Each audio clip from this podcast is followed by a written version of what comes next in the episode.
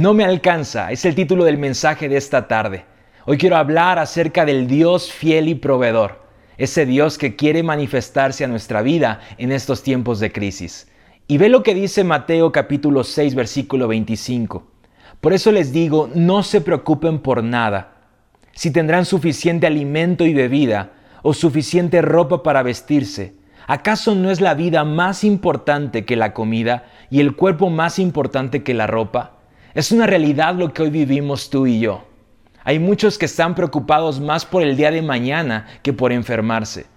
Más por qué van a comer, de qué se van a vestir, cómo va a ser el sustento a partir del día de mañana, que de enfermarse, siendo que la vida es más importante que cualquier cosa y la preservación de la misma.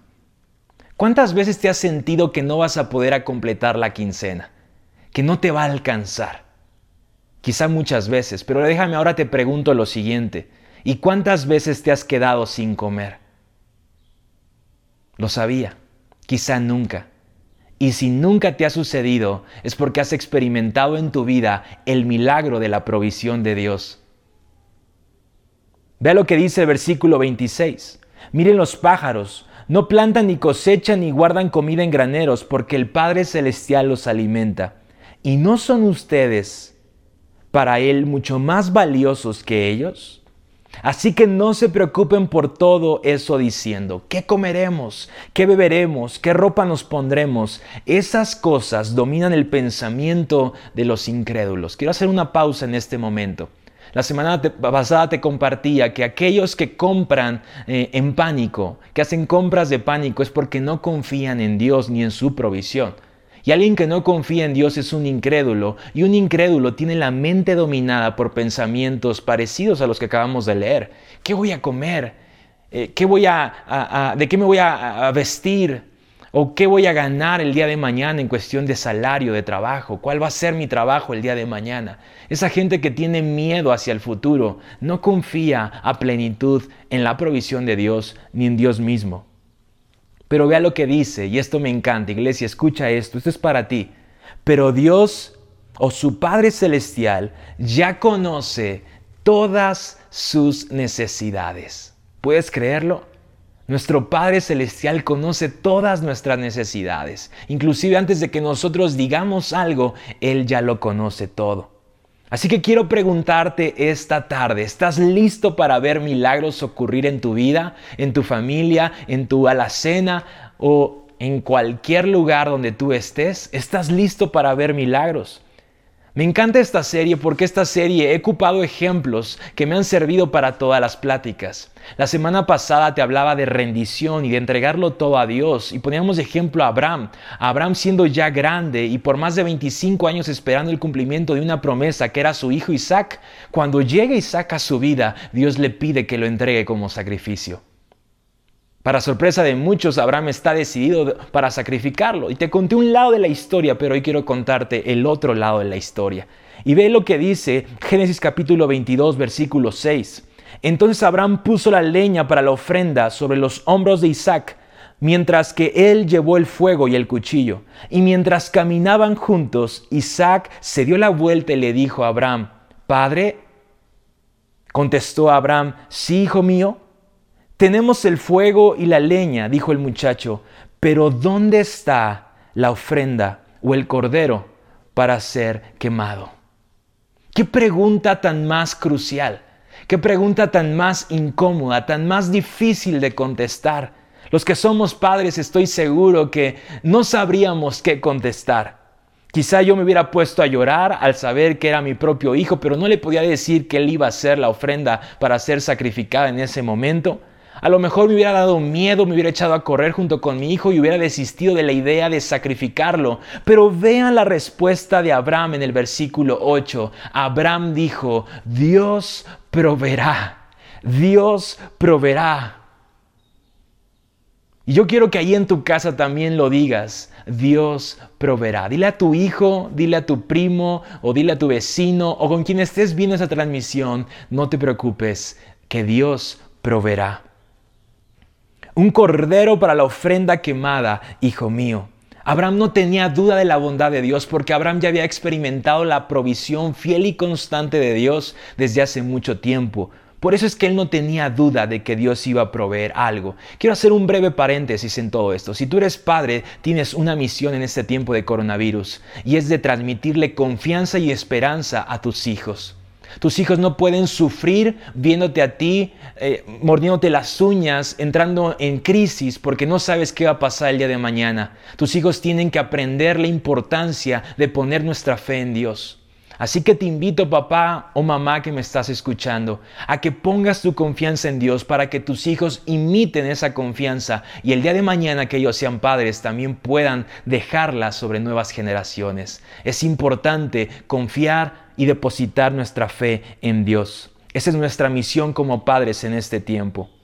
Después de este momento, Abraham está listo para sacrificar a su hijo y es cuando entonces Dios lo detiene y es lo que veíamos la semana pasada, versículo 12. No pongas tu mano sobre el muchacho, dijo el ángel, no le hagas ningún daño, porque ahora sé que de verdad temes a Dios. No me has negado nada, ni siquiera a tu hijo, tu único hijo, lo más valioso, lo más especial. Entonces Abraham levantó los ojos, iglesia. Abraham levantó los ojos y vio un carnero. Quiero detenerme aquí, porque hay algo que tú debes de aprender. Y la pregunta es la siguiente. ¿Sabes de dónde viene la provisión? De arriba. De arriba viene la provisión. La escritura dice que Abraham levantó los ojos y entonces vio al cordero para ser sacrificado. Aquí es donde entonces entendemos la importancia de reconocer la provisión en nuestra vida. Y es que la provisión de Dios viene únicamente de arriba. Y quizá muchos dirán, bueno, ¿y qué pasa con mi trabajo? ¿Qué acaso eso no es provisión? Sí, pero eso se le llama salario.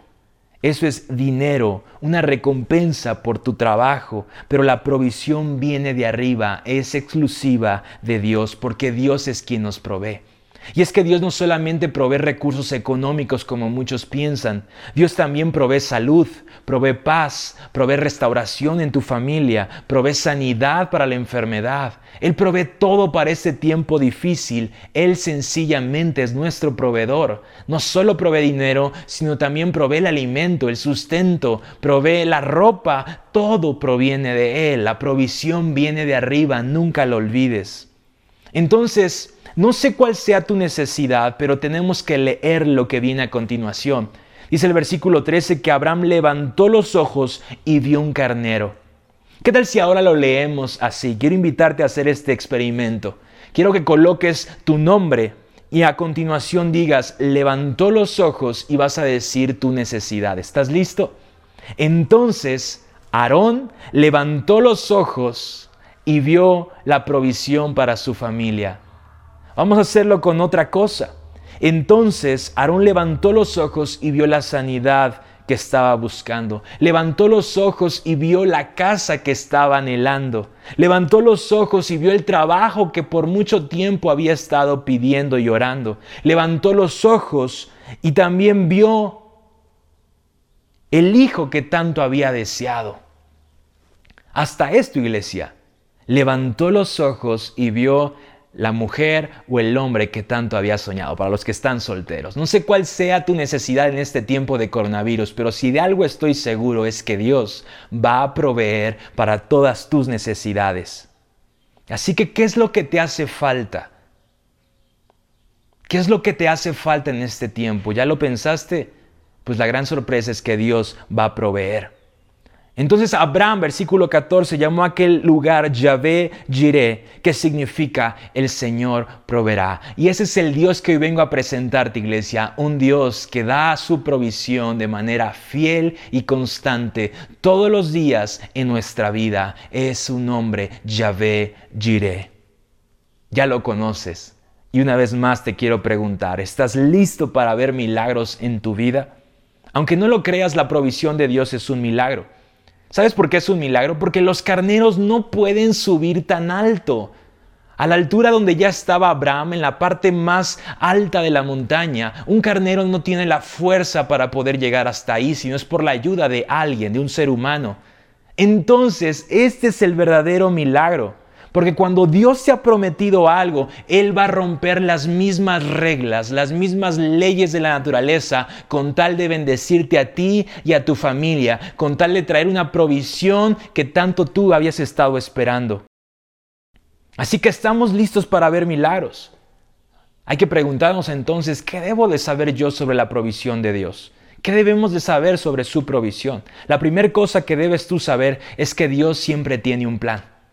Todo está en sus manos. Él tiene el control de este mundo en sus manos. Él tiene un plan con el coronavirus, pero Él también tiene un plan para bendecirte, prosperarte y darte provisión todos los días.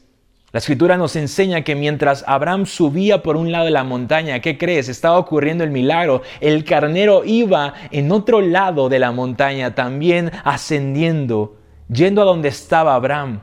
Y así es como sucede con la provisión de Dios. No siempre puedes verla llegar, sin embargo, cuando tú estés donde Dios quiere que estés, allí también va a estar la provisión de Dios.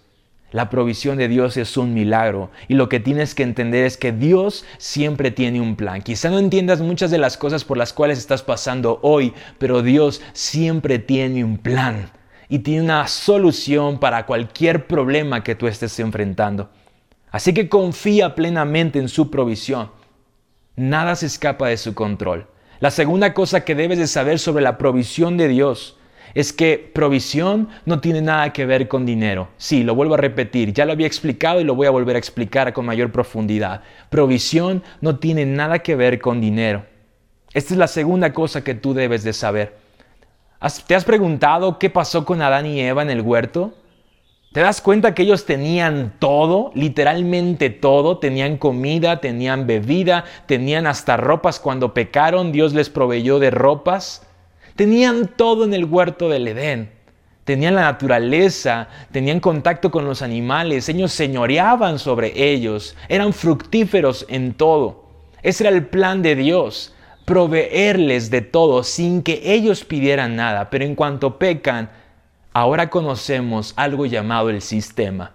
Y el sistema ha corrompido nuestra manera de ver la provisión de Dios porque ahí estamos más expectantes de cuánto gano y en cuánto me alcanza que realmente ver a Dios como nuestro proveedor todos los días. Hoy pedimos a Dios dependiendo de nuestras posibilidades económicas, de acuerdo a nuestro poder adquisitivo y no de acuerdo a lo que Dios quiere que nosotros tengamos. Yo quiero preguntarte, la casa de tus sueños o la casa que tú quieres habitar o la cual quieres comprar para tu familia, ¿es una casa con la cual te alcanza para pagar o es la casa de tus sueños y que Dios, aunque no te alcance, Él quiere proveer para eso?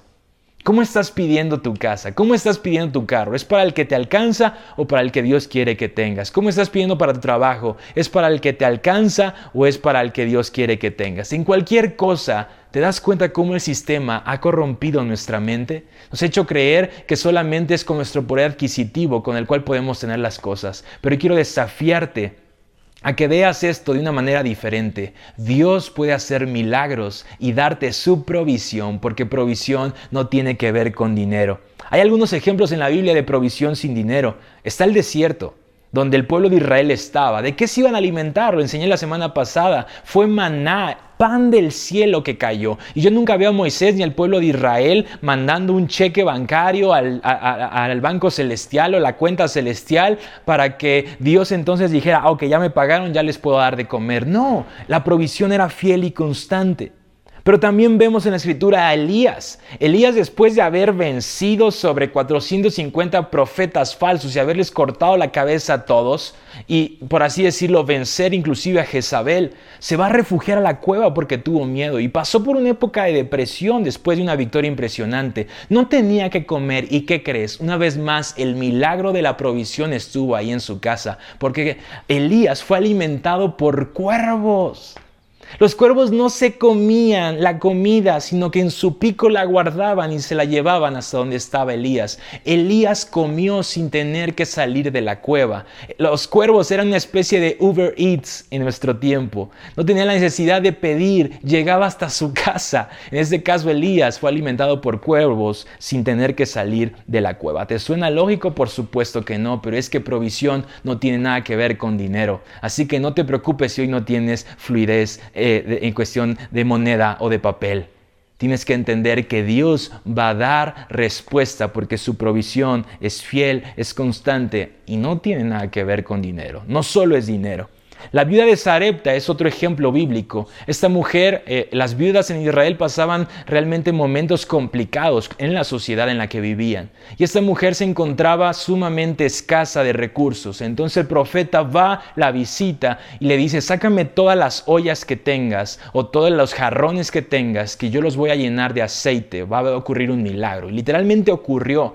Y dice que el aceite no se acabó sino en muchos años. Tuvieron que pasar muchos años para que la provisión se acabara.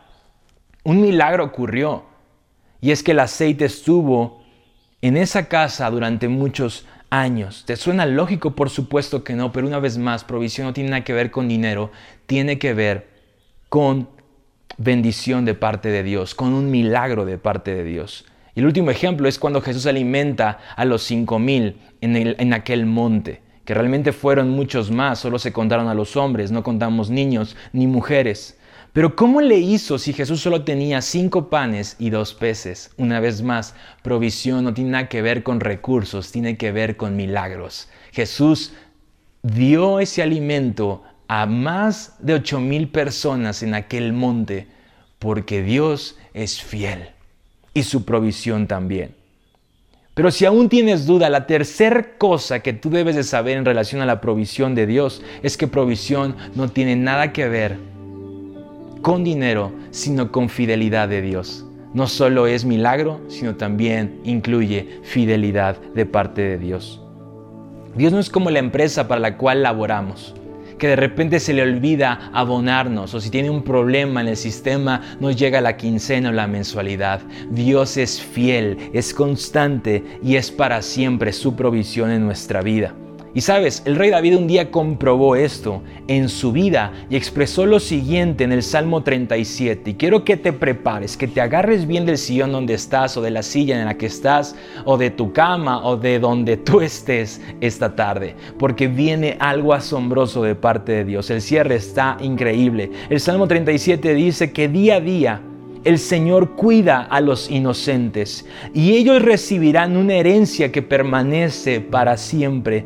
No serán avergonzados en tiempos difíciles no vas a ser avergonzado en tiempos de coronavirus. No vas a ser avergonzado en tiempos complicados porque tendrán, iglesia, esto es algo para tu vida, tendrán más que suficiente aún en tiempos de hambres. Yo quiero que veas tu alacena, yo quiero que veas ahí tu despensa porque tú vas a tener mucho más que lo suficiente en tiempos de hambre. Así que no te preocupes por el día de mañana. Cada día trae su propio enseñó Jesús. No te preocupes porque Dios es fiel, es bondadoso, es misericordioso y Él siempre va a tener mucho más para ti de lo que tú estás esperando. Va a rebasar tus expectativas y aún en tiempos difíciles no serás avergonzados y en tiempos de hambre y escasez va a haber mucho más de lo que tú has esperado.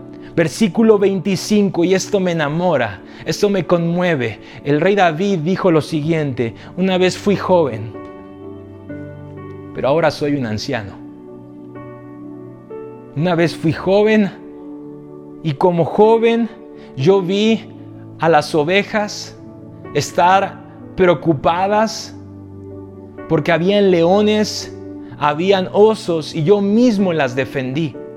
Yo también vi al pueblo de Israel sufrir a manos de un gigante, pero también vi al mismo gigante ser derribado frente a mí y yo mismo le corté la cabeza. Yo he disfrutado de la casa real, de la comida real. Yo he disfrutado de todo lo que uno puede experimentar en un palacio, pero también en un tiempo tuve hambre. Fui y sufrí una persecución a manos del rey Saúl y también fui traicionado por mi propio hijo Absalón. He visto muchas cosas en esta vida. Ahora soy anciano y te puedo decir a ti, es lo que nos está diciendo el rey David en el Salmo 37. Ahora que soy anciano he comprobado una cosa. He visto todo. He vivido en pobreza, he vivido en riqueza. Sin embargo, hay algo que te puedo confesar, iglesia.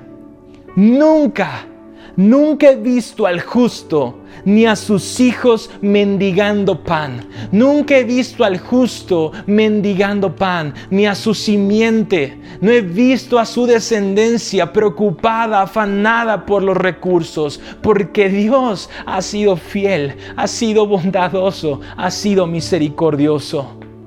Dios nunca ha abandonado al justo. Dios nunca ha abandonado a los hijos del justo. No te preocupes por tus hijos, que hay alguien que los va a cuidar mejor que tú. No te preocupes por tus nietos, que así como Dios estuvo contigo, también va a estar con ellos. Es lo que dijo el rey David. Una cosa he visto ahora que soy anciano y puedo asegurar que nunca habrá un justo desamparado y su simiente que mendigue pan. ¿Lo puedes creer? Iglesia, nunca va a faltar la provisión de Dios en nuestra casa. Nunca. ¿Y qué debemos de saber en tiempos de coronavirus? Este salmo termina diciendo lo siguiente. El Señor rescata a los justos. Él es su fortaleza en tiempos de dificultad. Yo sé que estamos viviendo tiempos muy difíciles y complicados como generación, como familias pero mi esperanza es que en Él puedo encontrar fortaleza. Hay otro salmo que también nos enseña lo siguiente, los que ponemos nuestra esperanza en Él, seremos llenos de fuerza, seremos renovados, tendremos nuevas fuerzas. Nuevas fuerzas hay para los que esperan en Dios. Así que no te preocupes por nada. El Señor los cuida, los rescata de los malvados. El Señor salva a los justos y ellos encuentran refugio en Él. Yo quiero invitarte a ti que quizá estás viendo esa transmisión por primera vez en toda tu vida. Ahí en tu casa, en tu lugar, en donde tú estés, ¿por qué no vienes delante de Dios y experimentas la paz que sobrepasa todo entendimiento? Yo quiero invitarte a hacer la siguiente oración, tú que estás en casa. Quiero que cierres tus ojos ahí y di conmigo lo siguiente, Señor Jesús, te doy muchas gracias, porque yo sé que tu provisión nunca va a faltar en mi casa. Te doy muchas gracias porque has sido bueno hasta este tiempo, pero te alabo porque yo sé que el día de mañana, cuando no tenga fuerzas, cuando tenga miedo, cuando me encuentre preocupado, tú me devolverás la alegría y me recordarás que nunca tu provisión va a faltar en mi casa. En el nombre de Jesús, recibo tu paz, recibo tu amor y recibo tu bienestar. En el nombre de Jesús. Amén y amén. Así que iglesia, ánimo. Vamos a continuar sin desmayar. Es un tiempo para recobrar fuerzas, para volver a poner nuestra fe en lo más alto, para volver a creer que el Dios que proveyó en el pasado lo seguirá siendo en el presente y también en el futuro. Su provisión nunca va a faltar en tu casa. Yo quiero invitarte que si estás dispuesto a dar tu diezmo, tu ofrenda, lo puedas hacer por medio de las cuentas que aparecen aquí en la pantalla. De esta manera nos ayuda a seguir avanzando en el reino y a seguir siendo un canal y una fuente de inspiración para todos los que necesitan palabras de inspiración. Te espero el día de mañana con un mensaje que estoy seguro que Dios también va a hablar a tu vida. Porque ¿qué crees iglesia? ¿Qué crees? Jesús resucitó y con Jesús también resucitamos nosotros. Hasta la próxima.